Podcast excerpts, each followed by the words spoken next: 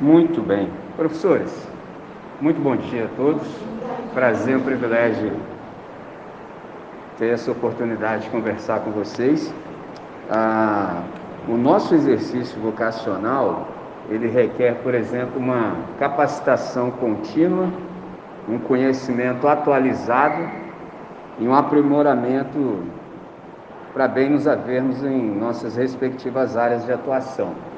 Então, nosso colégio aqui, o CIBA, ele tem essa visão e o objetivo pelo qual nós estamos aqui hoje é exatamente esse. O colégio tem essa percepção de nos oferecer alguns subsídios, por exemplo, nesse caso, através dessa série de palestras que se iniciou ontem. Então, o tema geral de ontem, por exemplo, foi escola confessional versus secularismo. É interessante pensar sobre isso porque a nossa legislação ela, ela prevê a existência de pelo menos cinco diferentes tipos de escola. O primeiro deles é a pública e depois quatro tipos de escola privada, dentre as quais as particulares, as comunitárias, meu amigo Anderson trabalha no vestibular comunitário, tem as filantrópicas e as confessionais, dentre as quais nós somos contados. E é interessante pensar sobre isso, porque aqui já começa, por exemplo, o desafio da definição. Eu tive um bom mestre quando eu estudei no seminário e ele disse assim, para toda a turma, não sei se todos aprenderam, mas eu peguei a ideia. Nunca entre em conversa alguma sem definir os termos. Porque senão você fala, fala, fala, mas você não está sendo compreendido e não necessariamente significa que aquilo que o outro está dizendo é o que você está compreendendo. Acontece muito.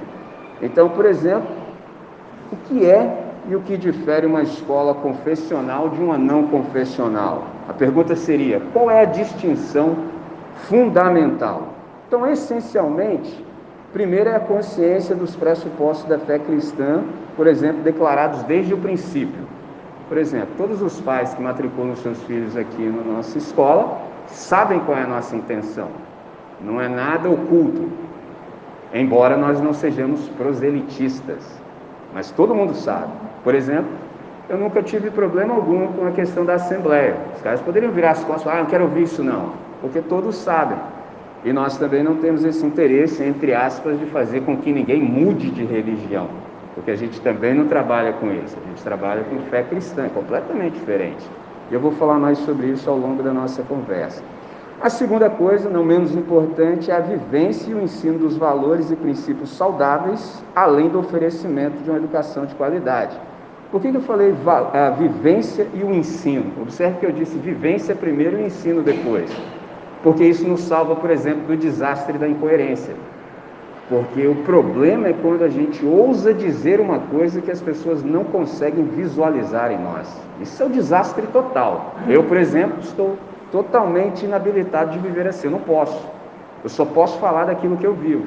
Se eu não falar daquilo que eu vivo para as pessoas perceberem, elas não me dão crédito. É como se eu chegasse aqui e dissesse que eu sou alemão. Você como assim? Mas nem naturalizado. Por quê? Porque está na cara que não sou. Ao passo que também não preciso chegar aqui e dizer que sou negro, porque está na cara. Então, quando nós trabalhamos com as questões, por exemplo, relacionadas à fé cristã, é assim. E a gente aprendeu isso com Jesus. Por exemplo, texto de Atos, que quem escreveu foi um historiador, o Lucas, começa dizendo que aquele é um registro das coisas que Jesus começou a fazer e a ensinar. E às vezes a gente lê isso muito rápido e não percebe, mas é exatamente assim. A gente só tem autoridade para ensinar aquilo que é vivência para nós. Então, por exemplo, isso nos salva desse desastre. Eu me lembro de um pensador americano, filósofo chamado Emerson, ele tem uma frase magnífica que é o seguinte: aquilo que você é fala tão alto que eu não consigo te ouvir. Esse é um problema. Há muitas pessoas que falam com a vida muito mais alto, com muito mais eloquência do que o discurso verbal. E eu passo por isso às vezes. Por exemplo, estou em alguns ambientes que as pessoas estão ali falando e são da minha função, e eu preciso fazer assim, um exercício enorme de separar o que eu estou ouvindo do que eu vejo. É difícil, é tenso. Então, por exemplo, quando nós falamos dessa distinção fundamental, é exatamente nesses termos: consciência dos pressupostos da fé cristã, explicitamente declarados desde o princípio, e essa vivência e o ensino de valores e princípios saudáveis, além, evidente, do oferecimento de uma educação de qualidade. E aí a pergunta é: e o secularismo? A gente já ouviu esse termo antes, muitas vezes, e em grande parte como um rótulo. Por exemplo, é comum ouvir sobre sociedade secular. Se você está no ambiente eclesiástico, você ouve sobre música secular, aí em detrimento ou em contraposição, por exemplo, a música gospel, o cara quer saber, mas eu posso ouvir música do mundo? É isso que significa. E também, por exemplo, no caso, escola secular. O problema é que esse termo, às vezes, ele é frequentemente utilizado sem ou com pouca explicação. Então, o que é exatamente o secularismo? Começo pelo final. Tudo que tem ismo é uma produção humana, é um sistema. E se é um sistema, já vou adiantar a matéria, requer sempre uma reflexão aprofundada, porque é uma produção humana, e levando em consideração que o ser humano, a parte do Criador, está em pecado, e pecado, já vou definir o termo também, não é o que consta ou não em uma lista. Às vezes as pessoas têm essas percepções, que pecado é algo que consta ou não em uma lista, então ele pensa que pecado é algo moral, quando na verdade pecado é existencial, não é o que eu faço, é o que eu sou. Então toda a minha produção está afetada pelo pecado. Então por isso, falo com muito cuidado, mas sei para quem eu estou me dirigindo. Por isso que é complicado você abraçar sim, acriticamente uma ideologia, sobretudo política partidária. Isso é uma loucura. Sei o que, que eu estou falando, mas tem gente que abraça assim, ó, de modo acrítico e efusivo. Isso é uma loucura do mundo. Entendeu? Isso não deveria ser assim, porque é um ismo. E aproveito para dizer também, sei a quem estou me dirigindo, por exemplo, fé cristã é uma coisa, cristianismo é outra coisa completamente diferente, uma produção muito subsequente àquilo que Jesus deixou. 300 anos depois, exatamente em 322, com Teodósio e depois o Constantino. Por exemplo, muitas pessoas que têm, entre aspas, reticências, entre aspas, de novo, com Deus, tem por causa do cristianismo, mas não por causa da fé cristã. Porque, observe o que eu vou dizer: se não existisse cristianismo, Jesus seria irresistível. Porque todos os seres humanos na face do planeta estão esperando pela boa notícia de Jesus. O problema é que o cristianismo sequestrou Jesus. Então, o camarada que usa massa encefálica, ele pensa dois minutos e fala assim: pô, cara, isso aí não dá eu. Mas a questão é, nem Deus tem nada a ver com isso. Então, por exemplo, quando eu converso com os alunos aqui em todos os âmbitos, nas assembleias, tudo, o cara fala, caramba, então é isso aí? Eu falo, mas sempre foi. Bom, então isso aí eu quero, mas é isso que é. Só que o tempo que eu levo até que essa compreensão chegue, porque muitas pessoas não vivenciam aquilo que ousam verbalizar. Esse é o problema. Então, às vezes, por exemplo, eu levo um ano, igual agora. É muito comum passarem, às vezes, cinco anos e os alunos que se formaram me procuram. Sempre procura, sempre. Cinco anos. O que, que acontece em cinco anos? O cara vai para a faculdade, expande a consciência e fala assim: caramba, agora que eu peguei o que, que o Michelin estava falando. E eu estou lá. É sempre esse. Sim, sim. Processo de maturidade. Então, Secularismo é um sistema, tudo que tem ismo é um sistema, é uma ideologia. E essa ideologia ela promove, por exemplo, a ausência de qualquer obrigação relacionada à autoridade ou crença em Deus. Mais uma vez, quando eu usar o termo Deus, aqui no colégio às vezes eu uso pouquíssimas vezes esse título. Quando eu me refiro a Deus, eu estou falando da Trindade, ou seja, é o Pai, o Filho e o Espírito Santo. Esse é Deus. E, por exemplo, porta-voz da Trindade é Jesus de Nazaré. Isso é lindo porque senão fica muito abstrato. E aí eu vou sempre depender da percepção que a pessoa tem de Deus, que às vezes não é de primeira mão.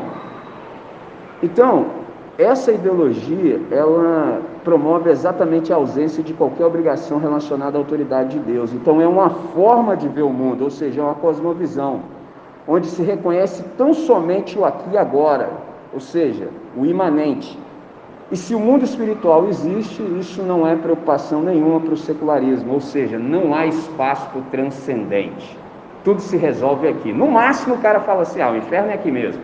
Já viu essa expressão? O inferno é aqui mesmo? Então, tem um quesinho de secularismo. O cara até colocou um elemento entre aspas, transcendental, mas jogou para aqui. Tem inferno aqui, mas tem um definitivo e final. Qual é o resultado imediato disso? É que assim as pessoas podem, de fato, viver como se a realidade espiritual não existe. Isso me faz lembrar de um escritor russo, que é o Dostoiévski, e ele falou assim: se Deus não existe, tudo é permitido. Então tá valendo, não tem norma, faz aí o que tiver na sua cabeça. Isso é um problemão. Mas o secularismo prega exatamente isso. Então, como eu disse há pouco, tudo que é ismo é uma produção humana, é um sistema. E o problema desse sistema é que ele é hermeticamente fechado. Então não há como ah, existir, por exemplo, nenhuma penetração daquilo que é transcendental. Ou seja, traduzindo, Deus está fora. Esse é o problema do secularismo. E aí ontem a gente teve bastante oportunidade de ouvir sobre isso. A, a pedagoga Isildinha falou bastante, ela deixou até um texto, eu já havia sido presenteado, então eu pude me antecipar. Eu, na noite que precedeu, eu gosto muito, né? Sou aficionado por livros, gosto muito de ler, e eu consegui ler os três primeiros capítulos e li uma parte que me interessava muito, que era a questão, por exemplo, de uma resposta das escolas cristãs, como a questão da capelania propriamente dita. E aí, o que, que acontece? Hoje, quem nos falaria seria uma outra professora, no entanto, ela está enferma. E aí me foi cedido esse espaço. E eu aproveito para dizer o seguinte: primeiro, que a gente deve continuar se cuidando, não é tempo da gente arrefecer nos cuidados, muito embora essa variante ela não seja letal como a anterior, no entanto, ela tem um alto índice de transmissibilidade. O que, que pode acontecer? O Tiago sabe muito melhor do que eu sobre isso é que o vírus é mutante. Se ele mutar para menos, vai ser muito bom. O problema é se nessa mutação ele ficar forte. Esse que é o problema. Então, não é tempo de arrefecer. Eu não pude me furtar de ouvi-los conversando ah, aqui na sala ao lado e fiquei pensando, por exemplo, já são dois anos completos. Me lembro que quando isso começou, eu falei com a minha esposa, falei, minha, Pode marcar aí, 2023. 2023. E isso se todos nós dermos uma trégua. Lembra das ideologias que eu disse há pouco?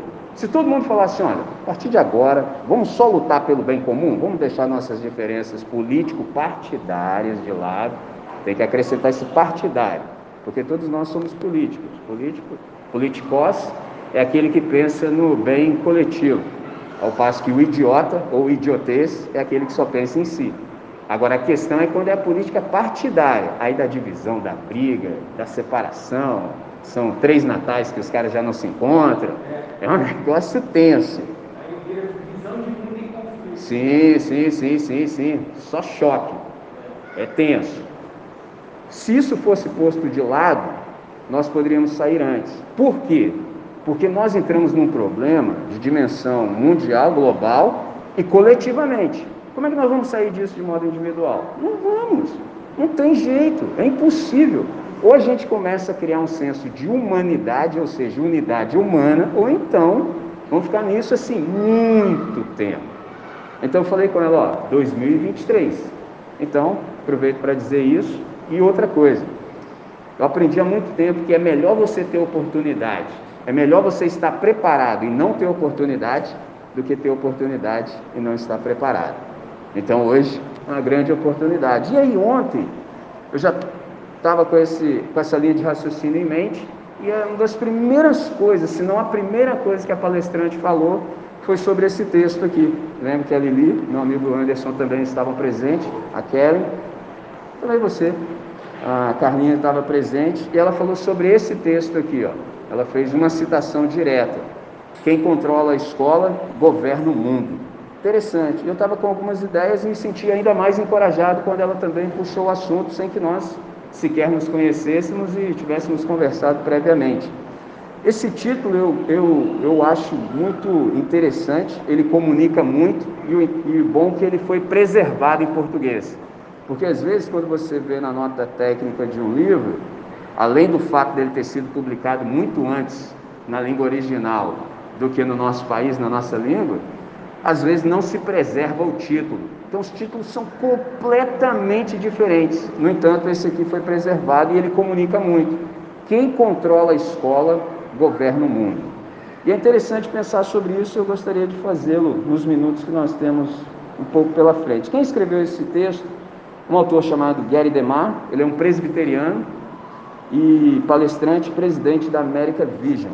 O objetivo dessa obra aqui é mostrar, por exemplo, a maneira como a educação pode ser utilizada como instrumento de transformação social. Ele traz exemplos ah, do Marx, do Hitler propriamente dito, e até mesmo do islamismo. A educação é esse ambiente, esse campo onde se trava a batalha das ideias. E aí a gente começa a perceber que uma das ferramentas mais úteis na busca pelo poder é o sistema educacional. E a pergunta que nos sobrevém é: por quê? Porque quem quer que controle o sistema educacional, ele, por exemplo, define os objetivos de uma nação, ele estabelece os seus valores morais e, finalmente, ele rege o futuro de todas as áreas da vida. Então, o que está em jogo aqui? É o futuro daqueles que nos sucederão, ou seja, o futuro da nação. E aí entra exatamente cada um de nós. E a pergunta é: e nós diante disso? a gente tem a possibilidade de ser um espectador passivo ou então um protagonista responsável. Eu gosto muito dessa palavra responsabilidade. Todos os alunos assim que já tiveram contato comigo, eles falam, André, eu aprendi o que é responsabilidade. Eu falo, diz aí então, é a habilidade de responder às demandas da vida conforme a sua identidade a sua vocação. É isso, isso é responsabilidade. Daí a ideia de ser responsivo responsivo, responsável, responsabilidade, a habilidade de responder conforme a sua identidade. Porque se você sabe quem você é, você sabe que você é a resposta àquilo que te traz incômodo. Porque tem um detalhe também, às vezes só você vê. Todo mundo está olhando, mas ninguém está vendo, mas você está. E você vê porque é sua responsabilidade. Esse é o ponto. Então, viu, você assume. É um negócio fantástico. E aí a gente tem essa possibilidade, ou ficar na passividade, ou assumir o protagonismo responsável. Se é assim, outra pergunta nos sobrevém. E o que se requer de nós, por exemplo, diante desse estado de coisas? Listei duas. Primeiro, compreensão da guerra que nós estamos travando. É uma guerra, está acontecendo, independente ah, se nós compreendemos ou não, ela está acontecendo. Então há que haver essa compreensão. Segundo, saber quem nós somos, discernimento da identidade. E junto desse discernimento da identidade vem exatamente saber qual é o nosso papel, palavra que eu sei que a professora gosta muito, nesse contexto. Entendeu? O contexto está posto aí. E qual é o meu papel? Qual é a minha contribuição? Como é que eu posso cooperar? Isso é fantástico, porque coisas estão acontecendo e essa palavra cooperar tem exatamente essa ideia de operar com, operar ao lado de. Alguém está laborando e você vai colaborar, você vai trabalhar junto de. Então, nesse caso, tratando de uma escola confessional, a gente crê que o Criador está nesse negócio. Então, se o Criador está nesse negócio, nós temos a honra, o privilégio magnífico, extraordinário de colaborarmos com ele, de cooperarmos com ele. Agora, a parte boa disso tudo é que a gente sabe, vou usar uma gíria, que vai dar bom. Vai dar bom no final. Aliás, já deu bom. Já deu bom. Por exemplo, usando outra expressão do momento, spoiler. Interessante da Bíblia Sagrada é que ela nos dá um spoiler. A gente já sabe o que vai acontecer no final. A gente já sabe, é um negócio fantástico. Agora, a grande questão é: eu estou nesse final? Esse é o ponto. Por exemplo, posso fazer e acontecer. Nunca cheguei na minha Bíblia e ler a última página e estava mudado. Não estava. Agora, pode ser que eu não esteja nesse final de Deus. Então, por exemplo, dentro de uma escola confessional, nós temos essa possibilidade de, em tudo o que fazermos, darmos essa luz, essa direção. Olha, tem um final estabelecido. Aliás, Deus ele criou o fim antes do começo. Antes que houvesse pós-modernidade, Deus já sabe dessas coisas. Ele fez o fim antes do começo, segundo movimento antes do primeiro. Porque Deus não pode ser surpreendido. Deus é surpreendente. Então ele estabeleceu o que ele quer e depois ele começou. Logo no começo já deu ruim, mas não pegou ele de calça curta. Ih, rapaz, nossa, deu problema, que bom. Não, está tudo sob controle. Agora, detalhe. Sob controle, o que está sob controle? Que às vezes as pessoas, infelizmente, infelizmente, muitos falsos pregadores assim, ah, Deus está no comando, Deus está no controle. Aí vem o pessoal que gosta de usar massa encefálica e fala assim: de quê? Sobretudo assim na pandemia, Deus está no controle de quê? Então a resposta é: Deus está no controle da história da salvação e ela não sofre solução de continuidade. O que, que isso significa na prática? Que Deus não fica fazendo microgestão da vida de ninguém. Entendeu? Você fica à vontade, igual uma vez, o camarada veio querer me dar uma voadora, né? Eu fico na minha, você nunca me viu envolvido em nada, contendo, eu tô quieto, o cara veio. É, você fica fazendo essas coisas, eu quero saber, da... ó, como é que você resolve isso para mim? Eu fui, não estou resolvendo nada, não fui chamado para ser secretário da Trindade. O cara veio com essa arrogância, essa petulância. Como é que você resolve essa questão então da soberania de Deus versus a responsabilidade humana? Ó, eu quieto na minha, rapaz. Olha só, nessa hora. O que, que ele queria dizer? Ó, se Deus é Deus, ele manda, as coisas não poderiam ser assim. E se são assim, logo ele não pode ser Deus, como se isso fosse um raciocínio novo. Aí sabe como é que é, né? Eu olhei para aquela situação fácil, está de zoeira. Falei assim, é, é simples. o cara já, como que é simples? Não, faz assim. Você faz tudo que você quiser, você fica à vontade, você faz o que você quiser, que te dá na cabeça, você faz. Aí o cara já se animou. E Deus também vai fazer o que ele quer. Deixei. Ah, aí tem uma pessoa da Trindade que gosta desses momentos, Espírito Santo, deve ter dado um toque no cara, ele virou para mim e falou assim: pô, mas aí vai dar ruim para mim, né? Isso é assim, né? Isso aí me lembrou uma coisa que eu estudei em planejamento estratégico. Olha como é que a gente encontra a fé em vários momentos que às vezes não estão relacionados. É, o planejamento estratégico pensa assim: você primeiro analisa o momento que você está e pensa aonde você quer chegar no futuro. Aí você olhando lá no futuro onde você vai chegar, você constrói o caminho. Quer dizer, todas as atitudes que você precisa tomar para que você atinja aquele objetivo, você já vai estabelecer. Mais ou menos o que ele está falando. Então, se eu não estabeleci o meu caminho, ou se eu não sei onde eu quero chegar, eu posso chegar em qualquer lugar. Sim. Alice no País das Maravilhas, né? Para onde você quer ir? Não sei. Ah, então qualquer caminho serve. Qualquer caminho serve. Entendeu? Grato pela contribuição. Sim, deixa a vida me levar. O problema é que você pode acordar num lugar quente, né? Seco, seco. O Pagodinho fala assim, em cima do chão, embaixo do céu, qualquer lugar para mim tá Entendeu?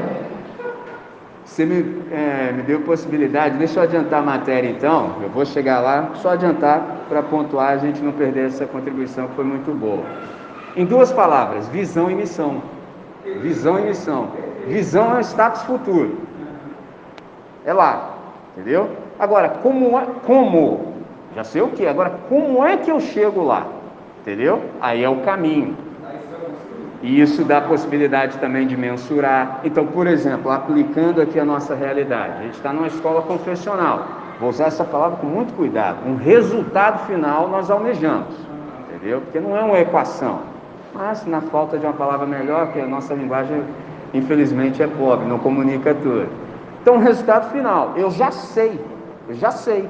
Agora, como é que eu vou fazer isso? Essa é a nossa conversa de hoje.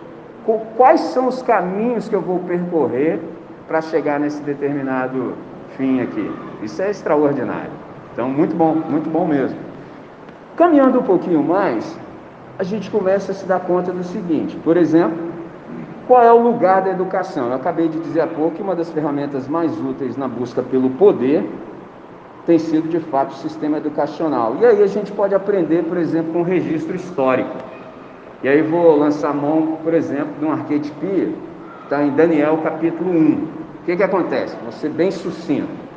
Por rebelião, Deus entregou o povo dele para ser exilado em outra nação. Nação chamava Babilônia. Permaneceram lá durante 70 anos, porque eles foram rebeldes em relação a Deus na não observância de um sábado. Tinha que dar tempo para a terra descansar. Os caras nunca fizeram isso. Então Deus pegou aquele acúmulo e falou: Bom, como vocês não fizeram durante esse tempo, tempo que vocês vão ficar fora agora serão 70 anos. No que ele fez isso, o que, que acontece? Um rei chamado Nabucodonosor invadiu Jerusalém, destruiu tudo e pegou a nata da sociedade e levou. Esse é o ponto que eu queria que ficasse gravado. Levou para Babilônia. Só que o Nabucodonosor, um camarada extremamente sagaz e inteligente. Por exemplo, diferentemente do faraó. O faraó foi burro. Porque, por exemplo, nesse caso a gente usa a nomenclatura exílio em Babilônia e não cativeiro. Cativeiro, ou seja, escravidão foi no Egito. O chicote lá estalava e os caras clamaram a Deus, Deus interveio pela vida do Moisés e libertou o povo. Legal. Agora, já em Babilônia era um exílio, tanto é que muitos nem voltaram. A vida lá ficou de boa, tá tudo tranquilo. Ah, vou ficar por aqui mesmo. Legal. Só que nesse contexto, Nabucodonosor é um cara extremamente inteligente. Esse fala assim, inteligente em que sentido? Porque ele foi sutil e sagaz. Ao invés de oprimir o povo, ele fez exatamente o contrário. Falou, não, aqui não tem opressão, não. Na verdade, eu tenho uma proposta boa para vocês. Vocês vão estudar na Federal da Babilônia. um negócio fantástico. Três anos. E ó, não tem esse negócio de comer miojo, não. Entendeu? Esse negócio aí de ficar morando no quartinho, comendo miojinho. Não, não, não. Aqui não. Aqui vocês vão comer na minha mesa, ou seja, das iguarias finas, só coisa boa, tomar do meu vinho. Isso é um negócio fantástico, Adena falou, aí não. Aí não, e tem um detalhe também, que na nossa cultura ocidental a gente não valoriza, que é exatamente a questão do nome. Por exemplo, nome tem que ver com identidade. Então ninguém toca no nome de um judeu, porque o nome dele geralmente tem relação com o Deus que ele serve e conhece. Então trocar o nome é mexer na identidade do cara que, que o camarada fez de primeira? Mudou o nome dos caras. Agora pensa comigo, nós temos contato com os alunos aqui. Pega um camarada com no máximo 16 anos, tira o cara da terra dele, entendeu? tira da terra, do convívio familiar e leva para outro lugar. Imagina o que, que vai acontecer com um camaradinha desse. E foi o que aconteceu com o Daniel e seus três amigos, que aí tiveram os nomes trocados, viraram Sadraque, Mesaque e Abitinego. Levaram para lá e a proposta era: olha, vocês vão estudar durante três anos na Federal da Babilônia, sem se importar com nada, entendeu? E no final disso, vocês vão ter um cargo vitalício aqui. Imagina que coisa sensacional. Aí o Daniel, é um negócio fantástico isso. Falei assim: não, eu não. E aí diz o texto no versículo 8 do capítulo 1 que ele resolveu firmemente no seu coração não se contaminar com as iguarias do rei. E essa ideia de resolver firmemente é uma resolução no íntimo do ser, porque coração aqui no Ocidente tem mais que ver com assim, sentimento. Aí a gente faz lá aquele coraçãozinho, atravessa, perpassa para uma flecha, etc. Não, na Bíblia não é isso. É a integralidade do ser. Então o cara tomou uma decisão irrevogável. É isso aqui. E ele foi sábio, eu não vou poder expor toda a ideia, mas por hora o suficiente é isso. Ao término daqueles três anos, eles foram ser arguídos. E aí diz o texto sagrado que eles foram encontrados dez vezes mais doutos do que todos os sábios do reino inteiro. Olha que negócio fantástico. Aí o dia que eu li isso a primeira vez, talvez você já me ouviu falar sobre isso, eu pratico uma aproximação desconfiada do texto sagrado. Eu sempre desconfio que tem alguma coisa escrita ali que eu ainda não percebi. Porque ler eu sei. Graças a Deus, fui bem alfabetizado, eu sei, mas tem as nuances. E aí você precisa daquele insight assim do espírito. Aí quando eu li isso, eu falei, peraí, peraí. Os caras foram estudar. Por exemplo, se a gente aplicar as regras aqui ocidentais, você estuda, você é um bacharel em alguma coisa. Você estuda um pouquinho mais, dois anos, quem sabe, você se torna um mestre. Você estuda um pouquinho mais, você se torna um doutor. Aí, poxa, eu pensei assim, peraí, os caras estudaram três anos. Aí, quando eles foram interrogados, eles foram tidos na conta de dez vezes, olha que interessante, dez vezes mais doutos do que todos. Aí você pensa assim, peraí, os caras com os quais eles foram comparados tinham experiência, já, já haviam passado por aquele processo, já estavam no exercício da vocação da profissão, e eles foram, em comparação a esses caras, dez vezes mais.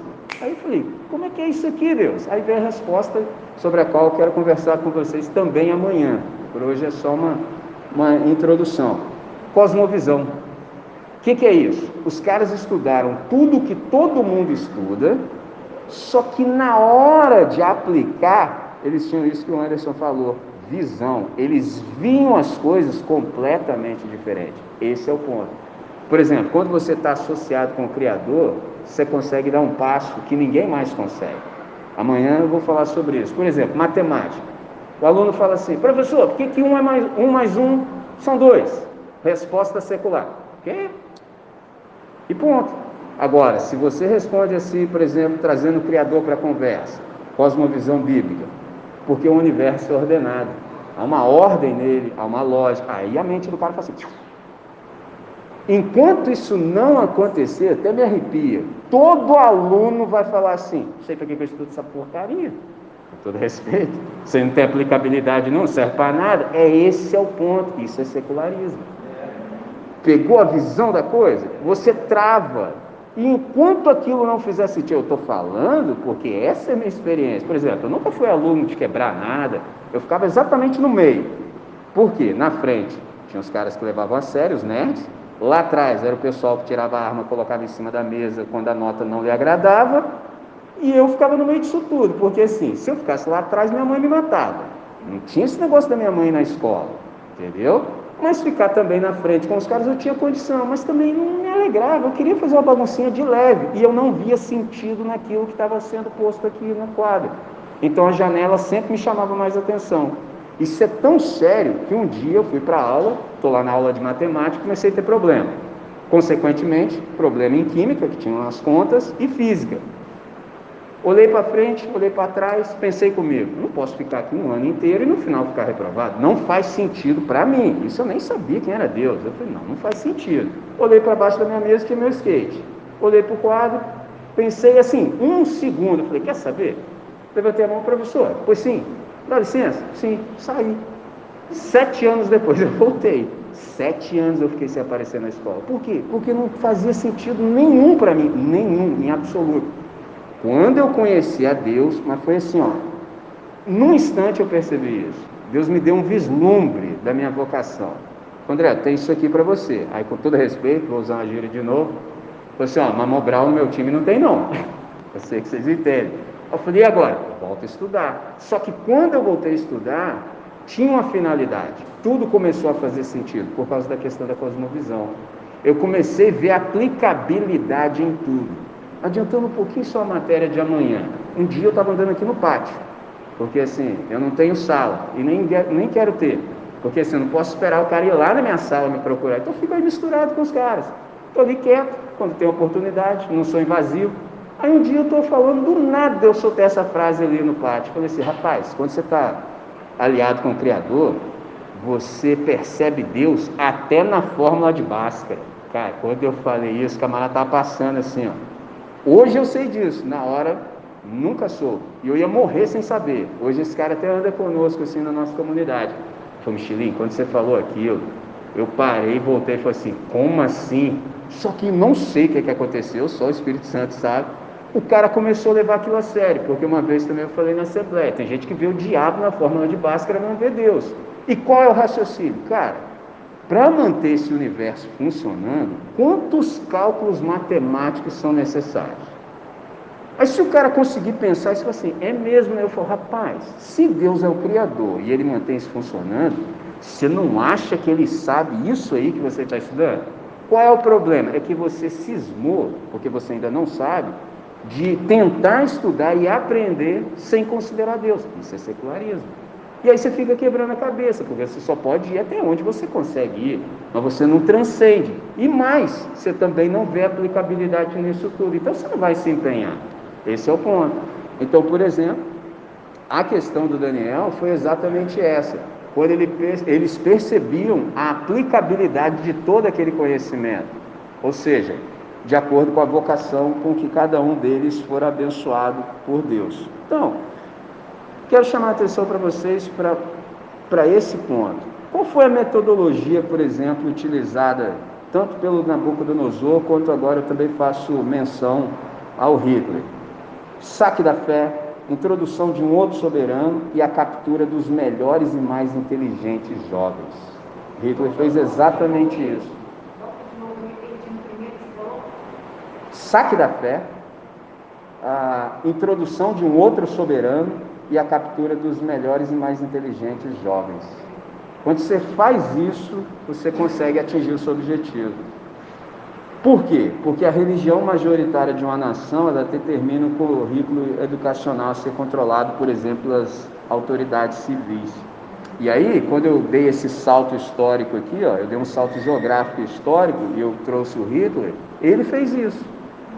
Gradativamente, por exemplo, e com essa a manobra dele, ele conseguiu destruir, por exemplo, integralmente um ser humano. O nazismo fez isso.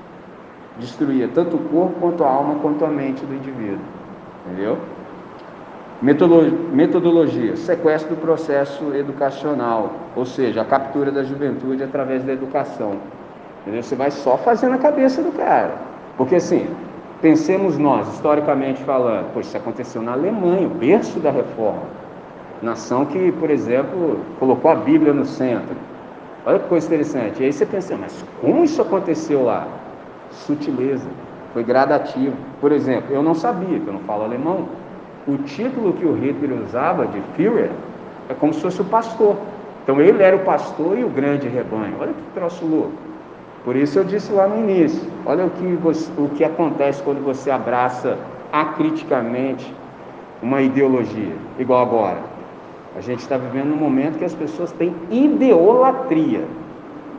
Tem idolatria e tem ideolatria. Mais uma vez eu falo, eu sei para que eu estou me referindo e me dirigindo. É um problema que a gente tem exatamente hoje. Olha que loucura. O cara abraçou uma ideia e assim, ele não se demove dela. E aí, digo com muito cuidado, e as pessoas ainda hoje acreditam que idolatria é você se curvar, por exemplo, uma imagem. Se fosse. Qualquer pensamento arraigado que você, uma vez confrontado, por exemplo, à luz do Evangelho, não abre mão, é uma idolatria. Você deveria pensar com outras categorias, se arrepender, ou seja, metanóia, expandir a consciência, o cara fica ali, ó, agarrado. É uma loucura, cara. Você tem que ficar colocando aquilo que você acha que sabe o tempo todo a prova. Sim. Eu, eu costumo falar na educação, a gente tem algumas frases prontas, são boa, às vezes boa. sem a pessoa raciocinar sobre o que ela está falando. A gente escuta muito na escola pública. A educação tem que ser laica. A educação tem que ser laica. Mas não significa que a educação tem que ser ateia. Sim. A educação pode ser laica no, no, no sentido em que ela respeita todas as religiões do mundo, todas as religiões, etc. Mas quando você exclui o elemento da metafísica da cabeça do aluno, você exclui um elemento psicológico ali também de poder construir uma visão de mundo completo. De todas as sociedades que existiram até hoje, nenhuma delas, é, todas elas, aliás, tinham uma visão metafísica, uma compreensão além da compreensão física. Né? Então, como é que você vai construir uma educação sem considerar esse elemento? É bem complicado. Muito bom. Que a educação pode ser laica, mas ela não pode se considerar a dimensão metafísica. Sim, sim, sim, esse é o ponto. E aí você, pô, a gente tá juntinho, hein? Você acaba de deixar na marca do gol novamente. Por exemplo, você falou das frases feitas. Eu gosto muito de algo que eu aprendi que é assim, quem não reflete, repete. E aí você falou que está sempre colocando aquilo que você pensa à prova. Uma coisa que eu aprendi também, por exemplo, no meu campo, teologia deve ser escrita a lápis. O que, que isso significa? Que se você estiver equivocado, numa conversa como essa, por exemplo, com outras pessoas, num arrazoamento, fala assim, não tinha pensado por esse ângulo. Apaga, isso tem um nome, chama humildade. É simples assim, aí você é flexível, entendeu? A possibilidade, por exemplo, de você ser conduzido, tudo fica fácil. Agora, quando o camarada é obtuso, por exemplo, usando uma expressão bíblica assim, o cara escreve com ponteiro na rocha, ou seja, sem possibilidade de alteração. Cara, não tem como, não tem como. Um exemplo, vocês devem certamente saber sobre o Rubem Alves. Aí, o camarada, acho maneiro que o cara sai de casa para se prestar um papel desse. Aí o cara saiu de casa para querer confrontar o Rubem Alves e você já deve ter passado por isso assim, quando a pessoa quer fazer uma pergunta, mas na verdade ela quer aparecer e demonstrar o quanto que ela sabe, mas parece que é uma pergunta. Pegou? E aí o cara falou e falou e falou e papapá, e no final terminou assim, gostaria de saber qual é o seu pensamento em relação a isso. Aí o Ben Alves, cara, fala assim, olha, eu sinto muito, mas eu mudo de pensamento a cada cinco minutos, então isso aí já foi. Entendeu? Ou seja, eu estou em constante transformação. Porque senão eu fico estagnado. Aí vem a questão da mediocridade. Pois sim. Eu costumo falar com os alunos que se eu conversar, se eu tivesse a oportunidade de pensar comigo Interessante. Pô, é isso, é isso, é isso. Por exemplo, hoje, agora, eu sei infinitamente mais do que eu sabia quando eu comecei a me dirigir a vocês. Por causa dessa conversa aqui. Está acontecendo muita coisa. Então, por exemplo, o camarada ficar estratificado naquilo que foi, e isso, lógico, claro, evidente, trazendo Deus para a conversa. É impossível, cara, porque você está num constante processo de transformação. Por exemplo, um camarada, nesse caso aqui, dentro dessa nossa conversa, que anda com Deus, que considera o Criador, ele é um ser de transformações infindáveis. Enquanto eu estiver aqui, está acontecendo. Todos os dias. Então, por isso que eu gosto muito de conversar com as pessoas, entendeu? Ouvi-las. Porque assim, eu sei o que eu sei até agora. Mas a todos foi dado tipo assim, dons, talentos, habilidades, faculdades que eu não tenho. Então há essa complementaridade, entendeu? É um negócio sensacional. Eu gostei dessa daí. Se eu conversasse com o meu eu de 10 anos, nós não concordaríamos. Pois é. E quando você se informa, por exemplo, na faculdade? Quando eu saí da faculdade, eu falei, bom, agora eu sei história. Hoje, a, a única coisa que eu, que, eu, que eu não tinha dimensão naquela época era do quanto eu não sabia. Boa, boa, boa. Sim. Boa, boa.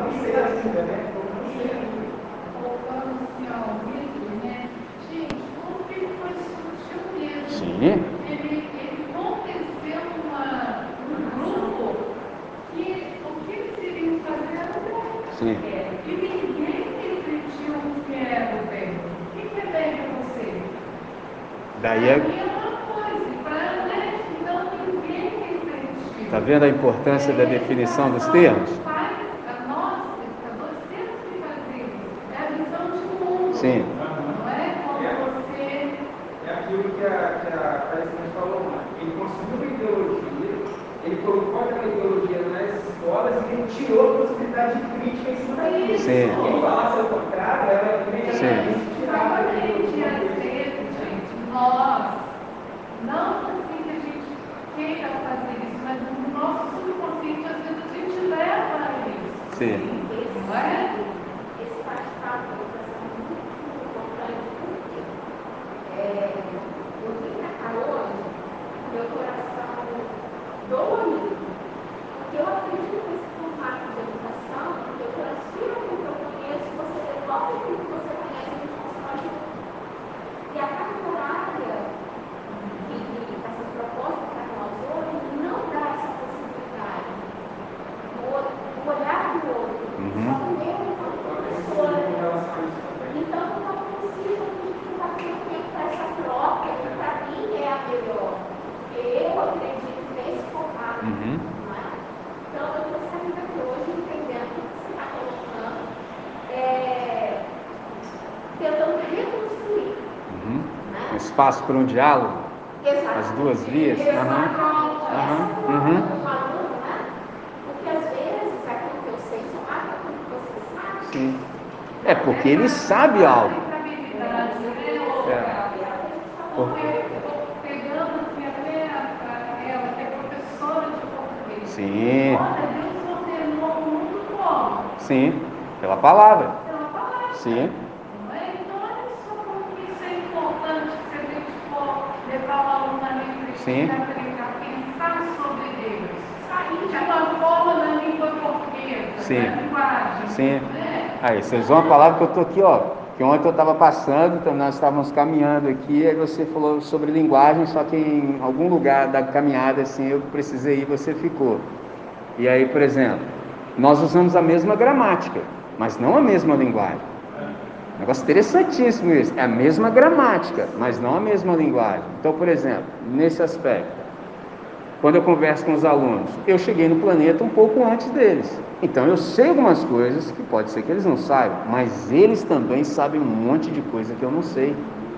E aí que há a necessidade de ter esse lugar para a gente se ouvir, entendeu? Porque senão só vai ser eu falando, falando, falando, falando, falando, falando, falando. E aí, por exemplo, igual a minha matéria na conversa com ele, um dia o cara virou e falou assim: tem prova? Aí quando eu ia puxar assim, ia puxar, o outro já respondeu, o cara tava ligado, ele falou, tem. O cara regalou o olho do outro jeito, falou assim, caramba, como é que você imagina a cabeça do cara? Pô, vou ter que saber da Bíblia, prova da Bíblia. Aí, é eu gosto muito. Aí eu falei assim, tem, rapaz, você não sabia não, cara? Mas quando? Eu falei, ó, já rolou. Mas quando que eu não vi? Eu falei, vamos por partes. É assim. Todas as demais matérias, olha, aí eu aproveito, cara, falo, ah, como é que é simples? Professor, olha só, você tem uma plataforma de ensino à distância mais antiga da humanidade. Ele, qual? Eu falei, livro. Negócio magnífico. Aí você sabe olhar esses códigos e decodificar. Você pode fazer isso na sua casa. Só que ainda você tem um professor que vem aqui para te ensinar, cara. Você está entendendo, cara? Tô. Eu falei, então. Aí você estuda em casa, vem aqui, debate com ele, aprende mais ainda, e ele ainda marca o dia da prova. Aí ele marca o dia da prova, mas assim, ele também não fala assim que vai ser tudo, não. Aí ele delimita um conteúdo, e dentro daquele conteúdo que ele delimitou, dá mais específico. Eu falei, cara, isso é muito fácil. Aí o cara falou, aí ele já estava bolado, pensando assim, é fácil nada, rapaz, tiro zero nessas paradas. Mas eu queria colocar o cara no lugar que eu queria. Eu falei, então, já essa prova da minha matéria é o seguinte, irmão, falei, tá valendo. Aí ele falou, como assim? Eu falei, então, a partir do momento que eu falar, ou entra em você ou não, e você pode ser aprovado ou não por Deus. Aí o cara entendeu. Eu falei, sabe por quê? É porque a vida, eu estou te ensinando para a vida, porque aqui é uma conversa sobre viver, porque viver é infinitamente mais do que só sobreviver. Aí a mente do cara faz assim. Eu falei, então, a vida é a professora mais severa. Primeiro ela dá a prova, depois a lição. Aí os caras pegam. Ou seja, isso aqui é um ensino. Aí, bom, aqui nessa sala tem um aluno. Aí eu estou conversando, ele falava assim, professor, isso aqui é aula de educação cristã ou matemática? Professor, isso aqui é aula de educação cristã ou português? Professor, isso aqui. Eu falei, agora ele pegou. Eu falei, sabe o que, que é? É porque a partir dessa conversa aqui, se entrar em você, tudo mais vai fazer sentido, tudo vai ficar conectado. Só que o problema é que a gente é infectado por esse negócio do secularismo. Então, até esse troço sair da gente, leva uma vida. Então, muito grato pela contribuição, muito grato, minha irmã. Claro, claro que sim, claro que sim.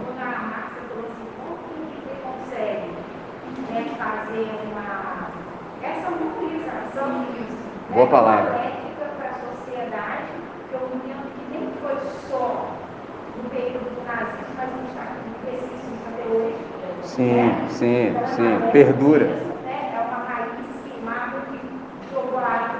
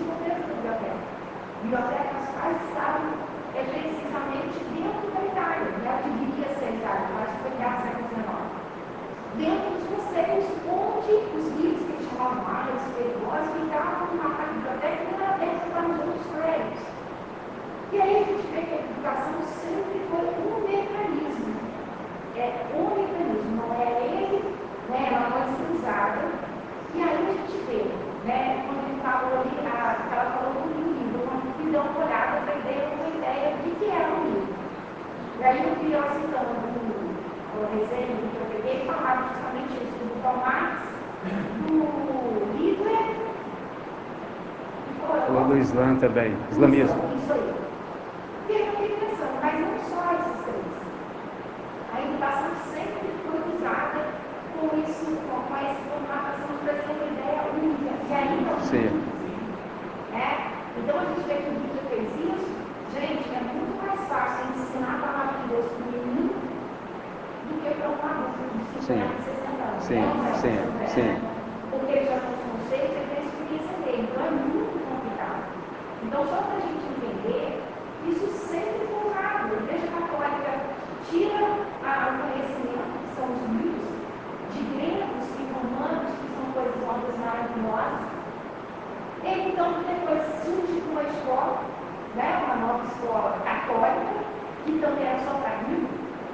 A gente vai chegar aqui no Brasil, vai chegar os portugueses à escola, na América, os portugueses espanhóis também é católico, e a gente vê que os iluminados quando rompe, né, a igreja católica, a gente Sim. uma benção, a gente passa a ter a, a nossa identidade civil, o casamento, isso Sim, era muito sim.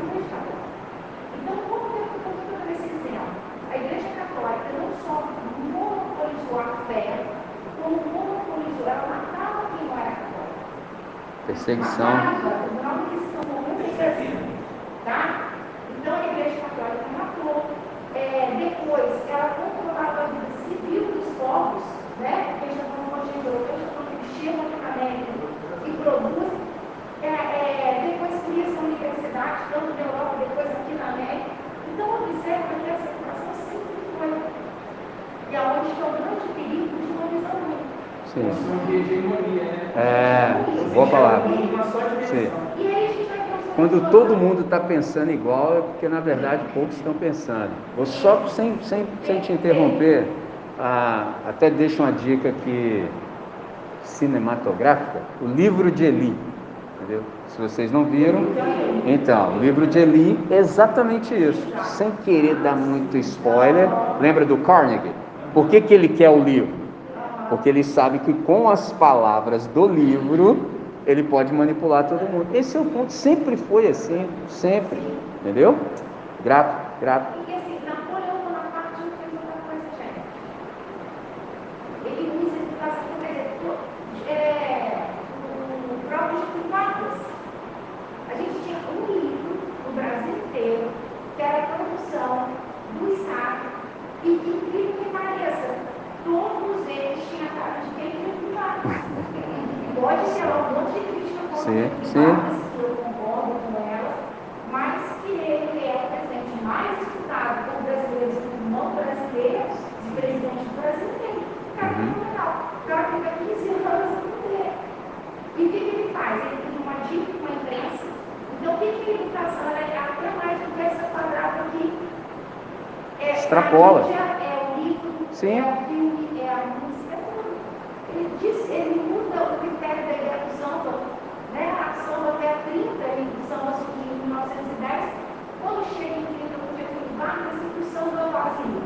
Não descia uma lã. O cara que dava mão na esposa, que dava mão no patrão.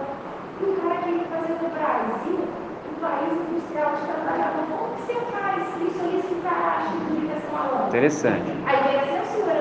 Uhum. Quem não troca a letra da música para falar que bonito era ser trabalhador, que é aquela música que a gente conhece o bom de Jamar, não ia poder botar a música do cara. Então, olha como que se Sim. constrói. E essa educação, ela está muito mais que só nesse quadrado aqui. Sim, com certeza. Com- aí- É, é aí que a gente chega, é aí que é bom. Por exemplo, esse último exemplo que você trouxe assim da questão cultural, o jeito de saber como é que uma nação pensa é só ver as músicas populares. Tá vendo como é que é lindo? Sim, sim. Sim, sim. Eu preciso, só por questão de horário, caminhar para o fim. Infelizmente, só, só por causa de horário, só por causa de horário. A professora Márcia sabe, eu estou acostumada assim, a ter conversas longas com as pessoas, para mim é um privilégio, mas para não prejudicá-los, então eu vou caminhar para o nosso encerramento e vou dizer uma frase, já que tivemos duas participações agora do pessoal da cadeira de história, só quero dizer o seguinte, com essa frase: quem não aprende com a história está fadado e condenado a repeti-la. Daí a importância da história, tá vendo? Então, por exemplo, quando a gente está numa escola confessional, a gente sabe perceber isso. Então, assim, com esse devido recuo histórico de olhar e falar assim, poxa, igual agora, o período que a gente vive vai ser julgado. Vai ser julgado. Então, por exemplo, o pessoal da minha função que aderiu a essa loucura, infelizmente vai ser jogado na lata de, de lixo da história. Infelizmente. E vai custar caro e findam-se aqui os meus comentários em relação a isso. Então, o seguinte, a gente viu o problema, o problema está posto, a gente já encontrou algumas soluções. Qual é o problema do secularismo? É que ao interpretar os fatos, eles desconsideram Deus e a sua palavra. É o que o Anderson disse há pouco, quando se rouba a transcendência, entendeu? Aí a gente começa a perceber de fato a nossa relevância e aplicabilidade de tudo isso diante dessa crise. Eu sempre vejo crise como uma grande oportunidade. Eu sei que infelizmente talvez às vezes as pessoas roubam algumas palavras, capturam, mas nem por isso a gente deve deixar de usar. Então, crise eu sempre enxergo como oportunidade. Nesse caso, oportunidade para quê? Para a gente, por exemplo, ocupar de fato o nosso lugar.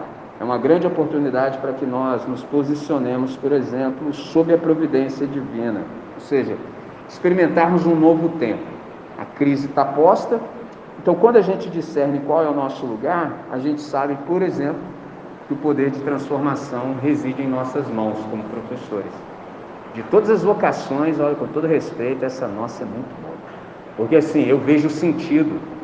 É muito bom você poder ser o primeiro beneficiado pela sua própria vocação. Por exemplo, sei lá, se eu ficasse apertando parafuso, pintando parede, eu sei que isso é importante, mas não vejo muito sentido. Então, as coisas que eu sei, elas já me beneficiam de saída. E quando eu vejo outras pessoas sendo alcançadas por isso, também isso me alegra muito. É igual a questão do conhecimento. O conhecimento não serve para humilhar ninguém.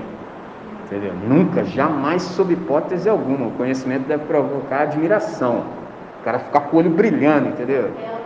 Entendeu? É isso, lógico, lógico. Ficar com o olho brilhando. Você fala aquela parada, o cara fala assim, nossa, aí você ganha o dia. Cara fala assim, cara, eu nunca tinha pensado por esse ângulo. Eu falo assim, posso morrer feliz agora. Entendeu? Então esse é o nosso lugar. E aí, ainda pensando sobre a questão da escola a, confessional, duas coisas. Somente a educação familiar e somente a escola confessional pode preencher esse vácuo, esse espaço deixado, por exemplo, por esses programas educacionais que baniram Deus como propósito central. Não tem outra saída, entendeu? Ou as famílias ficam fortes, entendeu? Famílias fortes. Por isso aqui a gente tem essa ideia de, por exemplo, tem a escola de pais, eu mesmo já conversei algumas vezes, é muito bom, muito bom. E aí nós temos a família como aliada, porque na verdade a gente é sócio. Eles e nós, e não ao contrário. Só que infelizmente está ficando meio ao contrário. Tem que ser eles e nós. Então, só isso para dar resposta a esse tempo que a gente vive. Porque o vácuo é muito grande, o vazio é muito grande. E o resultado, e isso, por exemplo, como resultado, primeiro, do discernimento do momento histórico que nós estamos vivendo e de uma leitura acurada da realidade. Isso, por exemplo, joga por terra o mito da neutralidade. Não há neutralidade. Entendeu? Por exemplo, ou nós ah, ensinamos a partir dessa cosmovisão bíblica, ou então a gente está somando esforço com aquilo que é contrário. Não tem jeito, não tem o meio termo. Simples assim. Na verdade, neutralidade ela sequer é possível, porque não assumir a responsabilidade é aquecer ao oponente. Então, nosso diferencial, por exemplo, como colégio confessional, é exatamente esse. De tudo aquilo que a gente ensina, está pautado nessa cosmovisão bíblica. Então, nós sabemos discernir aquilo que o Anderson colocou lá atrás, o como e o porquê as coisas funcionam como funcionam. Porque a gente já sabe onde a gente quer chegar e sabe também qual é o caminho a percorrer. E uma vez que a gente sabe isso, a gente pode mensurar a que passo nós estamos, se nós estamos além, se nós estamos aquém, o que ainda precisa sofrer um certo ajuste. É aquela questão do telos e do etos, são duas palavras gregas. Telos é a finalidade existencial de algo, e etos é o comportamento coerente com a finalidade. Então, uma vez que a gente sabe isso, mas fica tudo lindo, tudo fica no seu respectivo lugar. Se você sabe qual é a finalidade existencial de algo, por exemplo, de uma cadeira, me proporcionar conforto para que eu possa me assentar. Eu não posso pegar a cadeira para martelar. Os caras me, me falou, Michelin, ficou louco? Por quê? Porque ele sabe que o telos da cadeira não é martelar, é para sentar. Então, o telos do martelo é que é martelar. Então, cada coisa no seu respectivo lugar. Uma vez que, como escola, isso fique claro para nós, flui. E aí a gente assume de fato esse compromisso. Como foi dito ontem, a ideia de credenciar, está conforme o credo. Então, compromisso com o quê? Com esse projeto educacional que honra a Deus. É a ideia de visão e missão. Entendeu? No final, a gente quer que Deus seja glorificado, entendeu? Com as nossas práticas, que o aluno seja bem instruído, entendeu? Só que ele ainda tem um plus, ainda tem um bônus de saber para que tudo isso serve. Porque eu não posso deixar de dizer, porque se fosse só, entre aspas, para ensinar, o cara ficar rico e tal, isso aí é fácil. O problema é que isso não impede de dar um tiro na cabeça, não tira a angústia do cara, não faz com que ele, por exemplo, perca o anseio de viver, se automutile, essas coisas. Então, por que, que isso acontece? Porque só esse tipo de educação não, não faz sentido. Até me ocorre um exemplo aqui, mas eu não, prefiro não, não dizer. Está gravado, prefiro não dizer. Conheço muita gente, sabe? Estuda nos melhores colégios, cheio de angústia no coração. Entendeu? Cheio de angústia. Eu, eu vejo dois problemas aí. É, a pessoa acaba terminando o ciclo escolar dela sem a construção de uma segurança psicológica, até porque não sabe por que estudou aquilo. Sim, sim. É, para construir o patrimônio material. E daí? E é. Essa é a pergunta. E daí? E daí? E, e um outro problema que eu vejo é o seguinte: a partir do momento que você tira esse, esse objetivo maior, você também tira uma questão ética, de, de ética e moral mesmo, de viver, de saber que o seu, o seu fazer tem relação com a existência do Interessante, interessante, interessante. Aí as pessoas hoje em dia enxergam, é, olham muito para si mesmos, né? A questão do, do jovem egoísta, ele só pensa assim. Sim. Sim, sim, sim, sim, é isso, é isso, é isso, é isso. O cara é um umbigocêntrico, entendeu? Eu falei, que é ególatra? Esse é o ponto. Eu já falei isso com os meus filhos milhares de vezes. Você acha que o mundo gira em torno de você, cara? Né? Você faz impacta na vida Sim, e, e- aí, ó, de novo você me colocou no lugar bom. É isso, nós vamos combinar exatamente aí. De fato, agora, encerrando. Visão e missão. Então a gente sabe como. A gente tem um padrão, a gente tem um parâmetro, a gente tem um paradigma. Qual é a boa notícia disso? É que ele é absolutamente confiável. Ele não é mutável. Então a gente tem um bom fundamento, a gente tem um marco referencial fixo que é estabelecido por Deus. Então, a gente tem possibilidade de sermos propositivos ao invés de sermos reacionários. Ah, como eu gosto disso. Entendeu? Nós temos uma proposta porque a gente tem um projeto. Traduzindo, a gente não precisa ficar esperando as coisas acontecerem para a gente se coçar. Já viu? Gente, ah, meu Deus, o negócio aconteceu, o que eu não vou fazer? Não, não, não, não. A gente está um passo à frente porque a gente está andando com o Criador. Isso é lindo, isso é sensacional. A gente tem um projeto. Se nós estamos, temos um projeto, nós estamos comprometidos com essa cosmovisão bíblica. O que, que é isso? A gente lê a Bíblia, por exemplo, com intencionalidade, retiramos dela toda a sabedoria possível e transformamos em cosmovisão. Então, os nossos materiais didáticos eles são feitos assim, entendeu? Valor da educação a partir da cosmovisão bíblica, por exemplo, conforme essa arquetipia que eu trouxe do Daniel. Se nós ensinarmos os alunos considerando transcendental, quando chegar o momento apropriado, eles vão saber qual a finalidade de tudo isso. Por exemplo, eu vi isso acontecendo aqui na nossa conversa. Viu? O que nós sabemos foi bem utilizado aqui na nossa conversa. Então, assim, agora, como é que a gente sabe disso? Porque a gente foi instruído de uma maneira correta. E isso precisa acontecer com cada um deles também. Chegando onde o meu amigo Ganso, Anderson, né? Michelin Ganso, escapou, escapou. Inclusive, na formatura, eu ia até falar, por exemplo, seu irmão estava lá. Falar, ah, inclusive meu amigo de infância está aqui e tal. Aí eu ia falar o apelido do seu irmão. tá? Quando eu olhei, tinha um outro amigo meu na plateia. Aí eu falei, não vou poder falar porque eu vou ter que fazer menção desse meu amigo.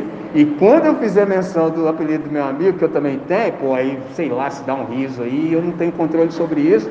Então, graças a Deus, assim, eu sou comedido. O apelido do meu amigo? Barriga. Pô, como é que eu ia falar? Outro dia, outra formatura, veio um amigo meu de infância, sempre no final do ano. André, o cara me chamando de André, quem me chama de André é só quem me conhece desde sete anos. Ele, André, eu falei, rapaz, aí, você lembra de mim? Aí eu olhei pro lado, tinha ninguém, falei, claro que sim, Bocão. cara, entendeu? Então, fechando onde meu amigo Anderson nos colocou, qual é a grande questão aqui? É que quando a gente considera a educação a partir dessa cosmovisão, a gente se dá conta de que, por exemplo, tudo que nós estamos fazendo tem a marca da eternidade e também está marcando a eternidade. Então tem a marca da eternidade porque a gente já não pensa mais a partir do imanente. Não é só o aqui e agora, não é só questão material. Porque na cultura cristã a gente se dá conta de que aquilo que é mais importante na existência transcende as condições materiais. Então, por exemplo, o cara não pode chegar no final da vida e falar assim, tá, mas e daí? Porque se ele falar, tá, mas e daí? O cara dá um tiro na cabeça. Entendeu? Há que haver sentido em tudo. Entendeu? Porque se não tiver sentido e nem significado, o cara se mata. Ninguém aguenta. Por mais que a sua existência esteja cercada de conforto, você não aguenta. O contrário também é verdadeiro. O cara pode estar deitado no papelão molhado, sendo lambido pelo cachorro feliz da vida. Eu já vi isso acontecendo. Agora, a grande questão é exatamente essa. De fato, fechando, se é assim, a gente tem outro modus vivendi e um outro modus operandi. A gente tem uma outra maneira de fazer, porque a gente também é de outra maneira. O que, que isso significa? Que a gente pensa e por isso faz de outro modo. Então, essa visão de futuro, ela determina como a gente vive, como a gente planeja e como a gente trabalha no presente visando o futuro. Exatamente isso. E aí, tem muito que ver com aquilo que nós de fato acreditamos e cremos, porque ninguém luta ah, pelo que não acredita. Então a gente precisa dessa consciência, saber que nós estamos edificando para aquilo que há de vir, que a gente está trabalhando para a eternidade, marcado pela eternidade. Então, agradeço a presença de todos vocês. Para mim foi uma conversa extremamente enriquecedora. Espero que, no mínimo, tenha sido para vocês também. Fiquei muito feliz. Sabem que podem contar comigo sempre. É sempre um prazer conversar. Já estive em algumas aulas de vocês como convidado. E sempre que precisarem, não hesitem em me chamar. Entendeu? Estou à disposição de vocês. Tá certo? Fechou. Queria fazer uma oração e nós nos despedimos. Tá certo?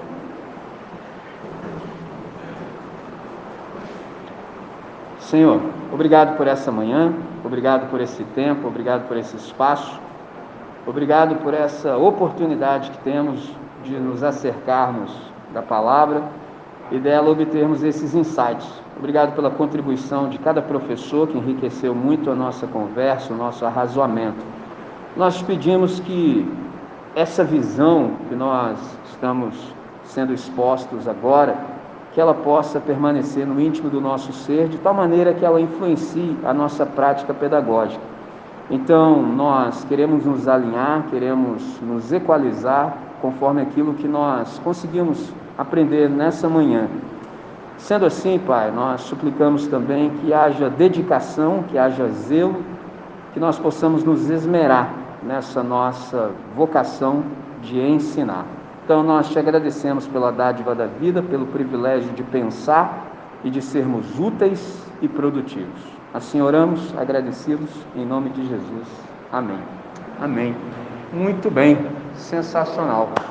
Ótimo.